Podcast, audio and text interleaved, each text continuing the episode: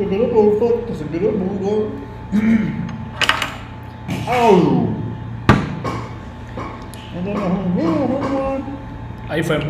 Ahora sí, déjame poner acá. Estoy gordito. En la cámara soy yo.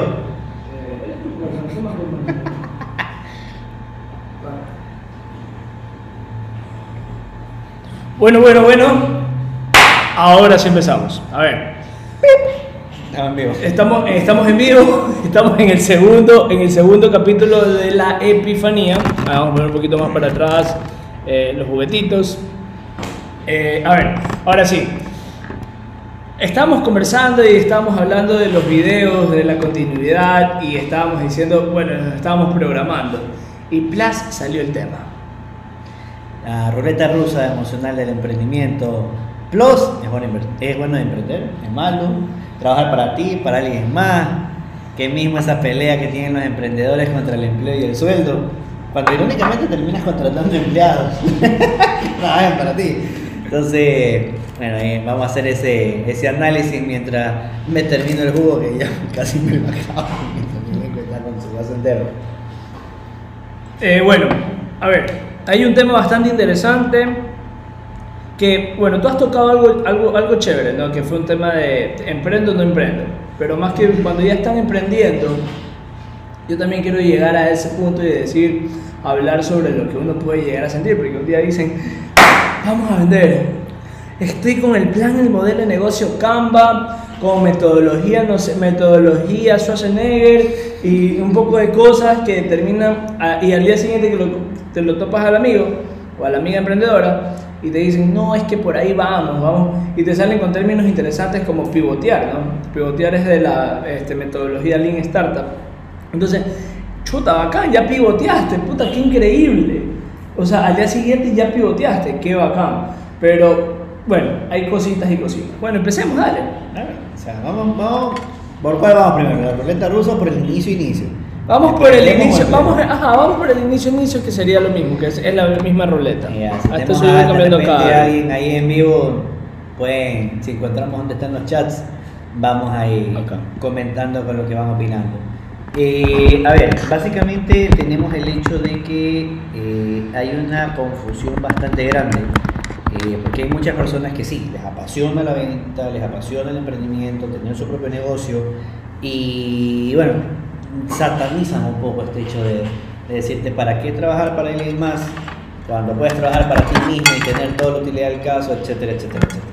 Ok, entonces, eh, parte de ese análisis eh, desemboca en el hecho de que, ¿para qué estás hecho? O qué te gusta, qué no, dónde te desenvuelves mejor. Exactamente. Entonces, puede ser que de repente seas extremadamente bueno para trabajar para alguien más. Y de ahí salgan tus recursos, poco, mediano, mucho. O de repente cuando ya te toca aplicar tus mismas habilidades, que son buenísimas, te levantas temprano, haces lo que tienes que hacer, presentas los reportes, eres muy eficiente, ahorras presupuesto, están felices contigo.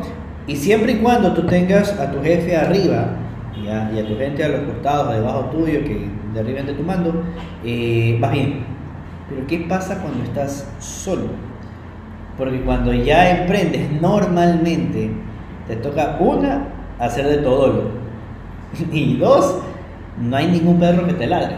Así es. Entonces no tienes que llegar a las ocho y media al trabajo o si no te multan y si te desapareces tres días te despiden. No importa si estuviste tomando el día anterior y amaneciste medio borracho o con un dolor de cabeza, ya no borracho, con un dolor de cabeza de repente del trago que te tomaste, te tocó ir a trabajar con dolor de cabeza y todo.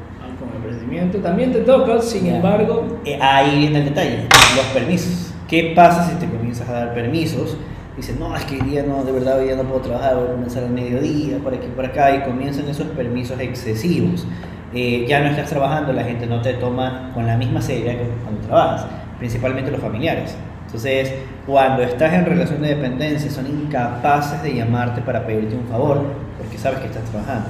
Pero si tú administras tu propio tiempo, no seas malito, papito, váyame a ver la leche, acompáñeme tal lado. tú que, tú, que eres tu- tú que eres el jefe de tu tiempo, acompáñame a hacer una cosa. Exacto. Entonces, desde ahí vamos viendo. En mi caso, por ejemplo, a mí me tocó bastante duro en la parte de emprendimiento. Y a raíz de los años me fui dando cuenta que yo como empleado era magnífico, o sea, yo tan al lado como empleado. Como emprendedor me costó bastante, es más, hasta el día de hoy me cuesta bastante poder aplicar eh, mi misma eficiencia conmigo mismo. Porque así mismo, me doy bastantes permisos, eh, un día venir cansado, ayer trabajé demasiadas horas, hoy quiero dormir hasta tarde, eh, la administración del tiempo es distinta, no tienes tu jefe, que es el que conoce un poco más de tú que ti, que te dice, no, esto no, esto sí, por aquí, aprobado, negado, todo, y la responsabilidad termina siendo el que está arriba tuyo. Y más que nada, en un empleo tú haces una sola función. Así es. Está muy específico lo que tienes que hacer. Está En enfocado. Sí, está muy enfocado y muy dirigido. En el emprendimiento, en cambio, o sea, tienes demasiadas aristas. Desde barrer. Desde barrer, Abrir la abrir puerta. la puerta, recibir a los clientes, darle el café. A ver, esto es sencillo. Muchos, porque me ha pasado que decimos, uy, no, es que yo ahí yo hago con lo que tú dices. Sí, pero de una maravilla. Pero el rato de la hora, y uno dice, ay, por ser una maravilla me voy a ir a emprender y porque yo puedo con mi empresa. Sin embargo, te das cuenta que vas a hacer una marca de cero, no tienes una marca que te respalde, porque si estás trabajando para alguien, bien o mal, ya tiene un recorrido de mínimo unos 5 años. Para que esté dando trabajo, tiene unos 5 años.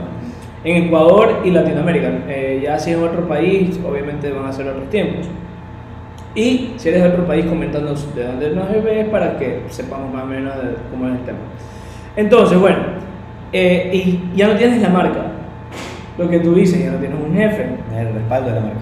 Eh, los clientes, muchas veces, por más que tú digas, yo tengo la cartera de clientes y tienes otro servicio, otro producto, eh, o te cambiaste a otro sector de mercado, perdiste los clientes.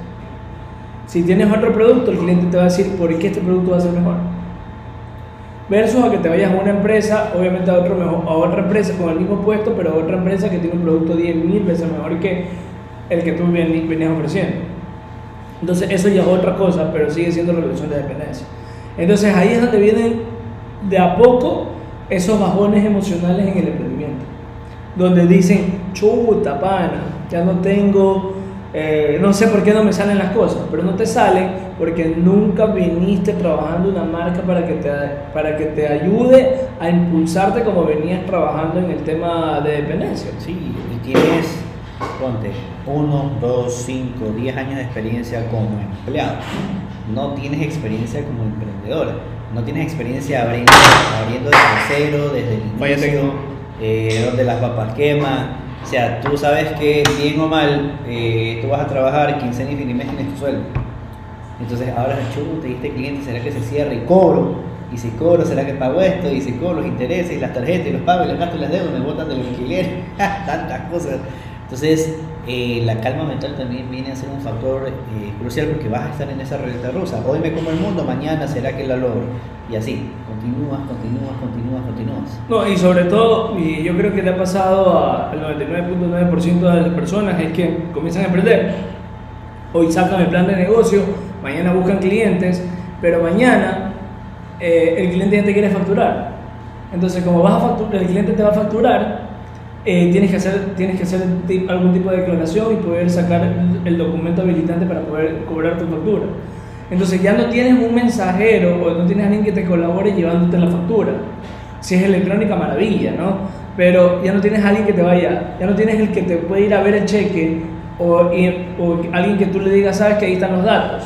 Entonces tú mismo tienes que redactar el correo, redactar el, el- el mensaje para enviarle los datos a nombre de quien el cheque o los datos de la transferencia. Y tienes que hacer de diseñador. Tienes que ser diseñador, tienes que ser de productor, tienes que ser de todo. que no Más pasa sepas nada. hacer, menos te cuesta. Entonces tienes que aprender de esto. Entonces, todo el tiempo, todo el tiempo que vas teniendo en el emprendimiento, en, eh, todo el tiempo que tenías en el trabajo enfocado en algo, lo vas a ocupar en 10.000 cosas en el emprendimiento. Y ahí es donde empieza la indisciplina. O sea, es bastante complejo. Me acuerdo que decían, si sobreviviste, sobreviviste los primeros cinco años, estás al otro lado. Y me ponía a pensar, ya sobreviví cinco años, pero de puro aguante tampoco es que me vendía. no sé, digo, estos cinco años no pueden, me faltan cinco años más. Ya, por ejemplo, ahorita, ahorita me acuerdo, ahorita que dices las tareas que hay que hacer, ahorita tengo que hacer una claqueta, un diseño de un ganador que tengo yo en en mi compañía que se ganó un chocolate, amiga de una chocolatería. eh, pago el día de ayer, la factura se la tengo que hacer hoy día y los diseños. Entonces le digo, chuta, ¿qué hora es? Le digo, ah, ya son las 4 de la tarde, chuta, y aquí tengo que viajar a Milagro, tengo que dar, tengo un compromiso, y a qué hora hago esa plaqueta. Le digo, debe haberla hecho más temprano antes de salir y comienzas, y, y así, son un montón de actividades pequeñas que te quitan bastante tiempo. Por supuesto, por supuesto. Otra que se ganó y que tengo que editar un video. Como editar un video estamos hablando de uno a tres días. Entonces, ¿por qué? O sea, a veces puede ser fácil, pero la misma estar tedioso ahí con el clip, cogiendo, agarrando, para que sea bonito a fin de cuentas, porque si no te cobran 100 dólares por video. Entonces tú dices, no, chuta, tengo que aprender a hacerlo yo. Y como estás haciendo video, y ahora como llamas clientes, y ahora como haces seguimiento, y ahora son tantas tareas que de empleado no las tenías. De empleado estaba todo enfocado, todas las tareas estaban enfocadas a un solo punto, que era tu trabajo, lo que tenías que hacer, que ya estaba dicho. O sea, esto haces y de aquí no te muevas porque los demás hacen las otras cosas. Así es. Hay, hay, eh, hay, hay, una metodología para manejar el tiempo que se llama time blocking. Ahora sí. y este time blocking te dice, define tu, define tu rutina por, por, por horario. Entonces, por ejemplo, eh, te despiertas a las 5 de la mañana, 5 a 6, media hora de, de ejercicio y media hora de deporte entonces, perdón, media hora de ejercicio y media hora de, conocimiento. Un conocimiento nuevo, algo que te va a ayudar a ser mejor. A leer, aprender. Leer, aprender, un artículo, meditar, etc. Exacto. Entonces, y ahí empieza. Entonces, todos los días sabes que tienes esa jornada. Pero en las actividades de las, bueno, mejor dicho, más bien en las jornadas que tienes durante el día, las vas arreglando para lo, por ejemplo, en mi caso, a mí me gusta el área comercial y mi empresa depende mucho de si yo vendo o no vendo. Entonces, como yo, mi, empresa depende de la, de la, venta, yo tengo arreglado para enfocarme en venta de lunes a jueves y viernes 100% administrativo. Si por ejemplo tengo que realizar un arte que yo quiero para, porque quiero que se vea mejor, si yo quiero reunirme con, con, el financiero, si yo me quiero reunir con el contador, si yo me quiero reunir con X personas, es el día viernes. Y por lo general, cuando hay un contacto que te sale un cliente, el viernes trato de ponerle un horario que ya haya terminado estas actividades. Pero el cliente es el que manda, a veces entonces te toca salir. Pero tratas de tener con el time blocking tareas específicas, rutinarias, que te ayuden a manejar tu productividad de manera correcta. ¿Qué programa usas para? Eh, realmente un Excel. Eh, hay, hay, hay CRM, hay, hay una aplicación también, pero realmente Todoist, que esa aplicación es súper chévere, pero yo realmente solo uso el Excel y papelógrafo y cosas así. No papelógrafos que hay que Entonces, por lo general hago eso. Entonces, ¿para qué? Para mantenerme fijo con las tareas que tengo que hacer. y trato de ser lo más productivo posible. Hay cursos de gerencia, administración del tiempo, cursos de time blocking, lo que acabas de mencionar. Claro, time blocking te enseñan para, por lo general en gerencias. Entonces, ahí en el detalle. Esos cursos no los tenías cuando comenzaste a emprender. Creíste que eras lo suficientemente bueno. Dije, vámonos con todo y hay un montón de actividades más. Entonces ahí es cuando viene chuta, tenía que hacer mucho, no me alcanzo, me boté, esta quincena no llegué al presupuesto, ni siquiera llegué a, la, P de presupuesto. Entonces le digo, ¿será que me va bien? Y en ese comenzar de ¿será que me va bien? comienza, uh, te el bajoneo. Ya, y después, no, no, no, yo, yo me boté por algo, yo soy capaz, y uh, de nuevo. Y después, chuta, y este cliente se me cayó, uh, de nuevo. Y así, y comienzas a darte cuenta de lo más fundamental, que debiste haber estudiado ventas. Porque cuando emprendes tienes que ser el mejor vendedor de tu producto o servicio. No puedes decir, bueno, voy a contratar a alguien para esto, alguien para aquí, alguien para acá, y este para las ventas, y con todo esto me va a dar todo el bien del mundo. Entonces tienes que tener ahorrado unos 50 mil dólares para pagarle a todo el mundo y estar los primeros meses viendo si es que funciona. Entonces, eh, ese es el motivo también principal por el cual mucha gente cuando se jubila y se pone un negocio también fracasa. Tiene tantos años de experiencia como entonces tienes que darte cuenta, por lo menos un consejo que yo mando, este, es el hecho de que si no tienes experiencia como emprendedor, comiences a tenerla. Entonces puedes empezar a tener un negocio pequeño, eh, contra un buen sueldo, le derivas la mitad del sueldo, por ejemplo, a una parte fija, segura que le dejas a esa persona y la otra como variable, porque tiene que cumplir un trabajo, te das cuenta, por ejemplo, cuando estás pagando sueldo y estás comenzando, te das cuenta que esos tres meses de espera un chiste. En una semana ves Sicilio, no, máximo 15 días y lo botas. ¿ya? Entonces, pero puedes comenzar a invertir en ese aprendizaje, tu propia maestría sobre invertir, ¿ya? sobre cómo abrir un, negocio de manera global. y con todos los aspectos que esto conlleva. Y ahí comienzas ganando experiencia. Y después de repente te puedes emocionar y dices, no, ya estoy ganando el básico, y si no trabajara aquí, me voy allá, ya ganaría 10 mil dólares, no, me voto. No. Asimismo, las ganancias que vayas teniendo deberías poder ser capaz de contratar a alguien para que haga ese trabajo que tú tienes que hacer en el otro lado. Así Y que vaya creciendo contigo ese negocio. Cuando ya el negocio te dé más de lo que ganas actualmente, podría decirse que te podría votar, pero ni aún así, porque tienes capital del otro lado que te sirva para invertir en tu negocio actual. Entonces ya cuando en verdad esté dando un flujo efectivo bastante interesante, un efectivo circulante bueno, como para decir, bueno, ya, me puedo dar el lujo de votar. Si no, es arriesgado, o sea, es bastante y ahí viene el detalle. Viene habilidades, viene hábitos, viene suerte, o sea, no parece decir, pero a él sí le funcionó, sí, pero es que él sí manejaba su tiempo, es que él sí se levantaba temprano, él sí se muere por vender, el otro no. Ya, él sí conocía ya clientes, él no conocía clientes, etcétera, etcétera. O sea, muchos factores que interceden en eso. Un par de veces me boté aceleradamente y fue lo peor que pude haber hecho. Ya, me fue guiando hasta donde aprendí. Actualmente, como algunos ya conocen, manejo un grupo de emprendedores, lo que llaman por 160, 180, que se llama Camana. Y lo creé accidentalmente. Fue para, realmente la primera reunión que hice fue para meter a toda la gente a un sistema de marketing por referidos que tengo en una empresa mía. Y no funcionó. Y la gente le gustó ese evento que yo creé y se hizo un grupo de WhatsApp. Y de ahí fue tomando forma solito y chévere, terminé administrando ese grupo, que no me da ni un centavo, y toda la gente dice, no, que tú eres el dueño de Camana del grupo. Le digo, sí, pero ¿por qué tanto afán si no da nada ese grupo? O sea, si no me da plata. No, exacto, si no me da plata. Es un grupo donde nos ayudamos, es bastante útil, chévere haber ayudado a crearlo, pero económicamente no, para mí no es, no es nada rentable. Entonces, hasta estrés a veces cuando no hacen caso, por ese mismo malcriado que no hacen caso a las normas del grupo. Pero poniéndonos ahí, son cositas que sí te terminan ayudando, pero te terminan quitando tiempo. Exacto, te quitan tiempo, te ayudan de una manera, te pueden quitar tiempo de otra, o sea, y ahí, por ejemplo, comencé a administrar mejor el tiempo en el sentido del grupo, a no estar tan metido en el grupo. Pero de ahí fue súper útil, o sea, cada vez que alguien necesita algo, lo pide al grupo y siempre sale alguien con una respuesta.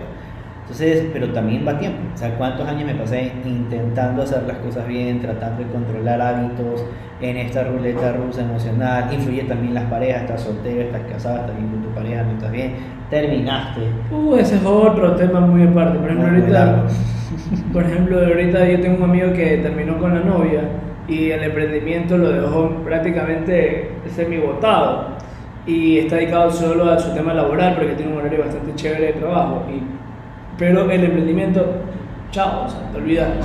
Pero sí. A ver, ¿y cómo te levantarías? A ver, ¿cómo, ¿cómo sería una rutina o cómo sería un enfoque para poder no vivir en una ruleta emocional de, de, de esta de los emprendedores? Uy, ahí no hay rutina, ahí hay fortaleza. Ahí tú tienes que decir, más o menos con la autoestima. O sea, no hay rutina para tener una buena autoestima. No es que todos los días te levantas al espejo y ese chiste que yo soy bonito, yo soy valgo.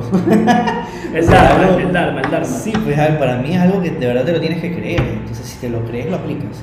Entonces, yo más que para no pasar por la ruleta, yo diría que estés consciente que vas a pasar por la ruleta. No es evitarla, es saber que vas a pasar por esa ruleta. Entonces, cuando estés muy animado, saber esto se me va a caer mañana, pasado mañana, puede que esté, que esté mal. Déjame crear, como tú dijiste, crear actividades, el qué es lo que tengo que hacer, para aún así, si estoy deprimido o estoy triste, hacerlas, porque el, marco ahí en el Excel dice, hay que hacer esto, esto, esto y esto. Entonces, ya haces las cosas, porque las actividades, las acciones son las que van determinando el, el posible éxito o fracaso que va a tener tu negocio, indistintamente cómo te sientes. Bueno, hay un libro de Robin Sharma del Club 5 de la mañana donde te dice que tengas tareas específicas. Y eh, te da un método, ¿no? Por ejemplo, hay un método que me llama mucho la atención, que es el 90-10, que es el de la mañana. ¿Qué quiere decir esto 90-10? 90 minutos sin distracción digital, sin distracción de alguien más, donde, que te ayude a ser mejor en tu, en tu, en tu sector.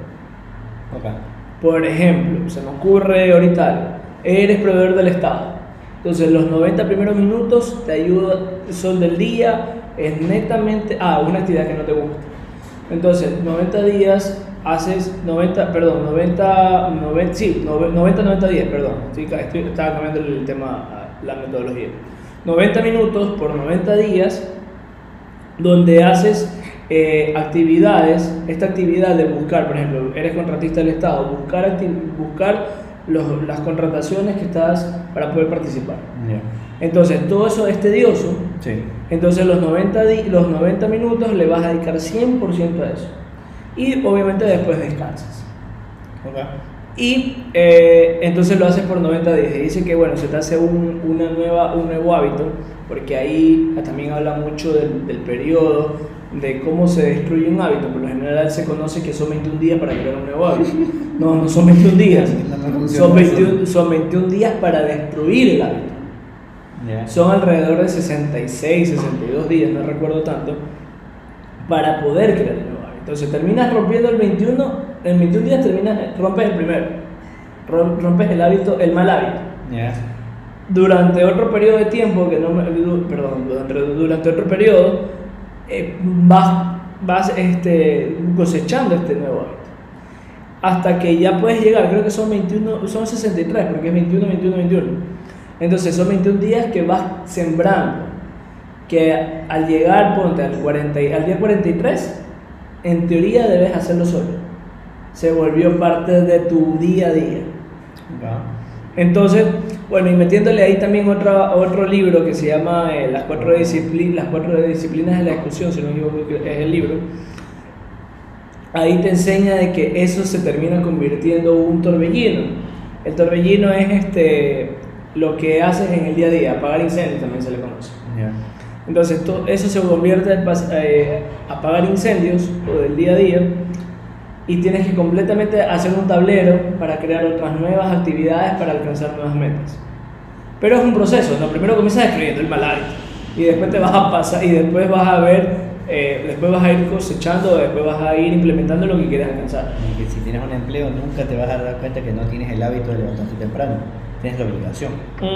Es totalmente distinto. Es completamente diferente. yo nunca me levanté tarde para ir al trabajo. O sea, su yo tienda relampagué, yo llegaba antes de la hora que tenía que llegar. Pero cuando era Ay, pobrecito ese reloj, 5 más, 5 más, 5. Ahorita el que tengo es el G9, creo que solo le doy dos toques a la pantalla me deja de molestar 15 minutos más. O sea, estoy así como que ya sé dónde lo ve, tic, tic, y ya, y sigo durmiendo. Entonces son malos hábitos que te despiertan o se notan. Es como cuando dicen que el dinero es malo. Entonces dice el dinero no es malo, el dinero te descubre.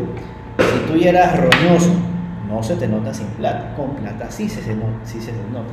Si tú eras propenso por tu personalidad y tus temas mentales a incluir y a verte inmerso en drogas, en alcohol, en mujeres, sin plata no se te iba a notar mayormente.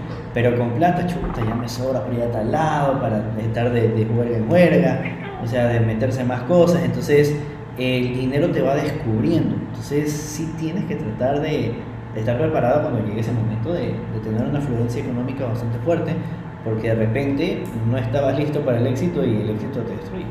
Claro, exactamente. El dinero, el dinero no es malo. El, tema son tus hábitos. Tus hábitos y tus creencias. Entonces, otro método también que habla, por ejemplo, ahorita ya me vale con el libro, ¿no? Eh, otro método que también habla Robin Sharma en este libro es, por ejemplo, de. Y es chévere porque lo cuenta como una, como una historia de un mentor con, dos, con sus dos discípulos, digo yo.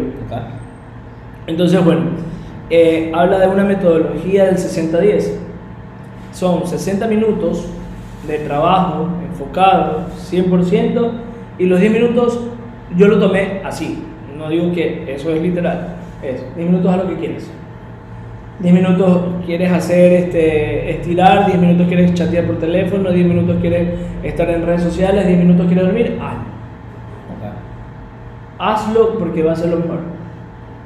Te va a ayudar un montón ese tema para poder ir cumpliendo tus actividades. Hay un tema y... Yo para ser sincero, yo empecé con 40, estoy con 40 días, 40 minutos de estar como una máquina dándole, dándole para 10 minutos descansar, donde sí me pongo a ver estados, que te das cuenta que es un mal hábito, a la, larga te das cuenta que ver estados, ver en Facebook, abres inconscientemente. Hay un estudio de que las personas desbloquean su celular cada 7 minutos. Y yo por eso tengo, en, ah, está grabando mi, celular. Eh, hay un tema en, eh, en, los, celulares, todo el mundo tiene para poder ver el tiempo que pasas en aplicaciones Ok. y también para ver el tiempo de desbloqueo. Bueno, yo ya subí, yo estoy ahorita en sobre los 15 minutos de desbloqueo. Pero antes lo desbloqueaba cada 5 minutos. Yo, estaba, eh, yo, yo rompía la regla. Me acuerdo que cuando me dijiste la primera vez eso de los... ¿Cuánto era? ¿60 más? 60 días. De, no, tanto tiempo, sí, 60 minutos trabajando y 10 descansando. Ajá. Ya, me acuerdo que te había dicho, no, no voy a poder, vamos a hacerlo 30 y 30. Me dice, ya, comienza por algo. Y los 30 primero en balada, pero los segundos 30 que eran de descanso Se se iban a 60. 40, 50, 60. Sí. Y te van de largo y con el hábito a, a eso es, para los que no estamos acostumbrados es fregado. Es que agarras, es que el tema es que uno pone la alarma para poder ir al recreo, pero al recreo nunca le vas a poner la alarma. Ah, Entonces ahí, por ahí va el tema, por ahí va el tema.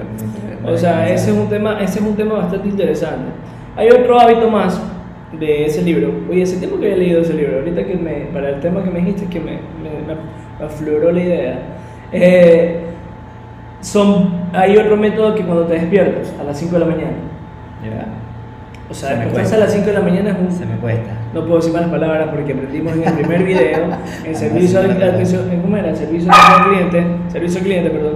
Servicio al cliente este, nos enseñó que no tenemos que decir malas cosas. Entonces, bueno, hay un método que es 20-20-20 a las 5 de la mañana. Es la hora, no me acuerdo cómo le llaman la hora, este, es una hora La hora feliz. es una hora feliz, ya, es una hora inspiracional. Entonces son 20 minutos de, de ejercicio duro, Ya. de ejercicio fuerte, fuerte, fuerte, algo que te, que te ayuda a, a bombear sangre. Entonces te bombea la sangre, son 20 minutos de, Meditación. ah, eh, no, de hacer eh, 20 minutos de nuevo conocimiento. Ok. De nuevo conocimiento, nuevo conocimiento, nuevo conocimiento, un video, un artículo, un libro, lo que sea. Si eres, audi- si eres este, auditivo, mira video. Si eres, este, o escucha audiolibro. Si eres visual, ve el, ve el video, lee un libro que te ayude a lo que haces. Se apagó la cámara ya, bueno, no pasa nada. Este, y 20 minutos donde agendas tu día Ah, ok, interesante. con un poco de meditación. Si te alcanza el tiempo para la meditación, hazlo. Entonces, es mi perrito, se llama Uma, está ahorita en otro área, entonces por eso es que está aquí lado. Bueno, entonces, y los otros 20 minutos tienes un tema donde comienzas a hacer la agenda y donde, te, donde meditas no para, ay, quiero la paz para el mundo, meditas para, meditas realmente para poder proyectarte que vas a lograr las tareas. ¿Por qué a las 5 y no a las 6? Porque el autor quiso hacerlo a las 5, porque dicen que a las 5 no hay ningún tipo de distracción. Y bíblicamente hablando, ojo, yo no soy, no, no soy adepto a, bueno, no hablemos de religiones, pero hablando de Jesucristo, el libro, eh, la Biblia, como diría Yuval Noat Harari, que la Biblia es un instrumento creado para domar masas, eh, eh, habla de que Jesucristo se despertaba 4 o 5 de la mañana y subía a un monte para encontrarse con su papá. Entonces por ahí puede ser que la misma teoría la- se la haya usado para decir se mejor en el tema corporativo y espiritual. Ha de tener una base. Ah, tiene una esos base, tiene una base. Exactamente. Puede ser una base implementada en, en- la Biblia o fundamentada en la Biblia, puede ser fundamentada en, en la creencia o en que alguien le ha ido también o a un grupo de personas. Bien, lo que mencionabas en antes, en la parte Hace un de. momento. eh, hace un momento de los 60 minutos, eh, también tiene que ver con enfocarse. Y hay un libro negro de letras amarillas que dice Enfócate. Y Ah, te sí. explica- ahí está. Ese mismo. Te explica, no me acuerdo cuál es el, el, el químico que se genera en el cerebro cuando te mantienes enfocado, pero que esas glándulas no producen como deben de producir cuando uno comienza a distraerse. Dopamina. Y no, no era dopamina, uno más. Entre todos, pero había uno más importante y ahí viene el problema, por ejemplo, el Dopamina, celular. serotonina. Uno más que no totalmente- El otro no me acuerdo, es dopamina, serotonina. Bueno, hay el- los tres tipos de cerebro, que es el reptiliano, el otro no me El recuerdo. límbico y el El- córtex. El córtex. Entonces, eh, entonces, hasta en tu biología está eso. Entonces, el distraerte termina siendo bastante perjudicial. Yo soy propenso a distraerme toda la vida. Yo pensé que no me. Ah, Yo estaba haciendo las tareas y veía una amiga pasar por el, el escritorio y me quedaba viendo dormir. y me quedaba al otro. Y cuando llegaba al otro lado le pegaba así como para que regrese y quedármela viendo todo el regreso. O sea, hay personas que nos cuesta bastante ese tipo de cosas, otras que no, que son bastante organizadas, La otra vez conocí a una chica de que íbamos conversando justamente sobre ley para la compañía que manejo y me sorprendió mucho que me dijo, no, si yo tengo todas mis metas muy claras, me dice. yo sé exactamente qué quiero en la vida y cuándo lo quiero. Yo tengo un amigo que me dijo eso también. Y me digo, wow, y yo, yo, todavía a veces me lo estoy planteando. Yo sí tengo mi mapita de los sueños, pero nunca había sentido tanta seguridad con lo que tenía planeado y en qué momento lo tenía que conseguir. Y eso ayuda muchísimo. Si te planteas algo, o sea, si pones un objetivo, tu vida se, se encamina acorde a conseguir ese objetivo. Entonces, como decía Zig Ziglar, no planeamos fallar, pero sí, planeamos, sí fallamos en planear. Y eso, bueno, te lleva bastante desastres por medio. Entonces, sí, enfocarse, poner la rutina, las metodologías que explican, puedes repetir los videos para escuchar los libros que Milenko se había leído, los van leyendo Igual y van a poner ahí en las descripciones. A Milenko los va a poner en la descripción ahí para darles el apoyo. Claro, por ejemplo, eh, Make Time ah, eh, son dos, es eh, eh, los autores han trabajado en Google y ellos hablan de que todas las redes sociales, lo que sabemos, hasta hubo una serie, una película de este tema, que todo lo que, todas las redes sociales, el celular está hecho para distraerte y ese es el negocio. Entonces todo está para, para distraerte, todo está para ese tema. Y está bien, si te quieres distraer está bien. De hecho, eh, todos lo hacemos. Eh, y realmente tienes que trabajarlo, tienes que simplemente implementar tiempos de trabajo y como tú dices, enfocar en lo que yo quiero. Hoy quiero despertarme, eh, 60 días me quiero despertar temprano porque quiero correr una maratón. Es un buen desafío, una meta clara, es un horizonte fijo. Entonces sí, interesante el tema. Eh, bueno, eso es lo que yo, puedo- yo, yo creo que pudiéramos acotar para el tema de la... eh, ¿cómo, se, cómo se llama el tema? Ru- ruleta rusa emocional. Sí, aunque nos metimos también en la parte técnica y bastante en el medio, dense cuenta que si no tienen también muchas herramientas para ir mejorando en ese lado comercial, eh, la ruleta va a ser peor, o sea, las caídas van a ser, el tiempo que te permaneces en las caídas es más grande. Por el hecho que dices, chuta, pero es que cada rato lo mismo y no consigo el cliente y voy, que este y que el otro. Resulta que estás perdiendo bastante tiempo cuando te levantas eh, a la hora que tienes que ser, no te organizas bien, eh, terminas perdiendo medio, más de medio día yendo a comprar la comida, haciendo la comida y todo lo demás. Cuando te dabas cuenta que el trabajo tenías media hora porque ibas, la comprabas y ya. Entonces, o Ahora sea, en la casa la preparas, te sirves, preparas algo diferente porque quieres probar algo diferente. Y si vives con tu familia, es la pedidera de mandados, la pedidera de todo. Entonces, ahora necesitas una- una- un lugar nuevo. De repente, los coworking comienzan a verse llamativos, con planes de 40, 80, 100, 150, donde Ay, tienen un esta ambiente para trabajar. Ujú. O sea, entonces todo eso tiene muchísimo que ver. Nosotros también conocimos bastantes coworking eh, cuando comenzamos en este mundo, el emprendimiento, ideamos un montón de cosas. Yo me dio de vender jugo en, en botellitas. Era bastante rentable, por cierto. Eh, porque yo vi una persona que se puso varios baldes de jugo en la etapa 12 de la Alborada, en Guayaquil, Ecuador, y al año ya tenía una Ford F-150. Entonces, y le sacas el cálculo, y dices, ah, es lavado, sácale el cálculo, cuánto, cómo se vaciaban los tanques, cuántos vasos se podía llenar uno, tu, tu, y era un billetazo, porque estamos hablando que con tantos baldes que tenía, unos 2.000 o 4.000 dólares mensuales. La cantidad de empleados que tiene para darle vuelta a esos, a esos, a esos baldes. Entonces vas descubriendo la magia de esos negocios pequeños. Hay gente que dice, o sea, ahorita venimos al terminar con un alumno mío y conversando con una chica que tiene un puesto de joyas, de estas de, de plata, bambalín y todo, eh, son 3 mil dólares para ingresar al terminal terrestre. Y te los dejan ahí de, dice, de depósito. Cuando te vas, te los devuelven. Como mil y pico, creo que mil quinientos solamente por la mensualidad. Ya, más y el resto te queda de ganancia. Entonces, lo que me dijo mi alumno es que, yo te digo que bestia, yo pensé que, esa, que no ganaba mucho. Yo no veía que le entraba gente, ¿no? Pues no, no ves cuando están comprando, pero hay locales que sí, tienen mayor afluencia de gente, eso ganan más. Él gana mucho más. Pero si está sobreviviendo ese local ahí y tiene más de tres meses porque está vendiendo, no va a jalarse un gasto de 1.200, 1.500 mensual para, no, para ver si el otro mes sí vende. Entonces, aunque parezca que no se vende, hay muchos negocios, en especial de comida, que dan bastante dinero. Bueno, yo estoy, no soy, no estoy muy de acuerdo a- o no estoy muy a favor de emprender en comida, sin embargo, si tienes el arte culina- culinario en las manos, hazlo, o sea, es realmente, y, y siempre busca, es algo que vamos a hablar en otro, en otro video, otro video, me parezco español, hostia tío, pillo. Entonces donde vamos a hablar sobre lo- el océano azul, eh, el libro de la, la, estrategia del océano azul, el cual te dice que tienes que buscar otro nicho mercado. Entonces hay una, hay una, hay una, hay un tema que a mí me gusta mucho. Yo acompañé una vez a un profesor a una consultoría. Entonces, en esta consultoría era nada más y nada menos que a los dueños de una marca de zapatos de lona.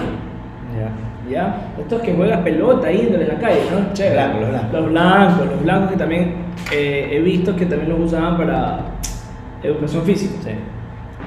Claro, yo venía a una escuela donde usaba los zapatos de lona. Cuando pasé a otra escuela me decían, no, aquí no usan lona, aquí usan zapatos deportivos blancos. Y yo, qué fascinado, ¿no? No te dañabas el pie eh, al momento de patear el balón. Bueno, y, y fui eh, con este profesor en la consultoría y pasó algo chévere. Eh, ellos tenían una nueva edición de zapatos. Iban a ser tipo Vans, estos de los skaters. La nueva, la, bueno, la nueva moda, la, la moda juvenil que venía en el 2000, 2009, bueno, 2000, 2010, donde viene una nueva con los Vans, con los zapatos de skater y todo este tema.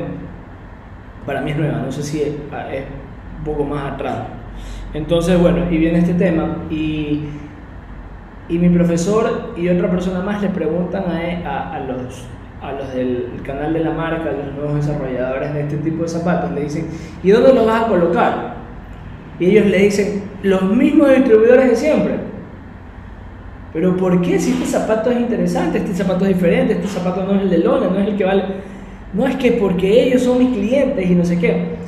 Ellos no sabían el oro que tenían en las manos, porque era un zapato que ya no te costaba 2, 3 dólares el par, sino que te iba a costar 40, 50, 60 dólares. Entonces, y querían vendérselo al, mismo cliente que lo vende, al mismo B2B, que ellos lo, que lo venden al, al, consumidor final en 2, 3 dólares. Entonces, ¿cómo, por qué le vas a dar? Ellos no van a entender. Dicho y hecho, no lo entendieron terminaron fracasando la idea porque no, no contrataron el servicio del profesor, de mi profesor con, una, con, su empresa, eh, porque no querían encontrar nuevos mercados.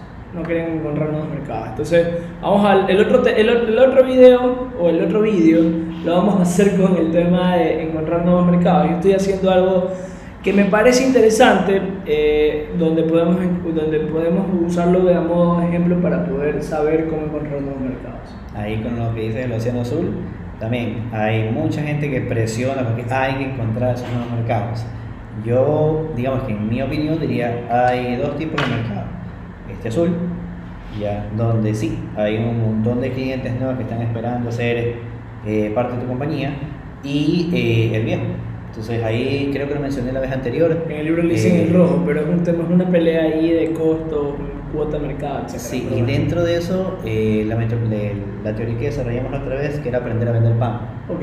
Entonces, aunque todo el mundo esté vendiendo pan, ya, igual la panadería de plata. Entonces, lo que hablamos antes de los jugos. Entonces, eh, un poquito para entrar en contexto, aunque les dije, yo he vendido desde eh, y todo, o sea, fue desde, no es que netamente me quedé toda la vida, ya, hasta una prueba hice ahora último, eh, yo también, o sea, invertí bastante dinero en la creación de la plataforma eh, turística que tengo actualmente, entonces eh, me costó muchísimo tiempo llevarla para adelante.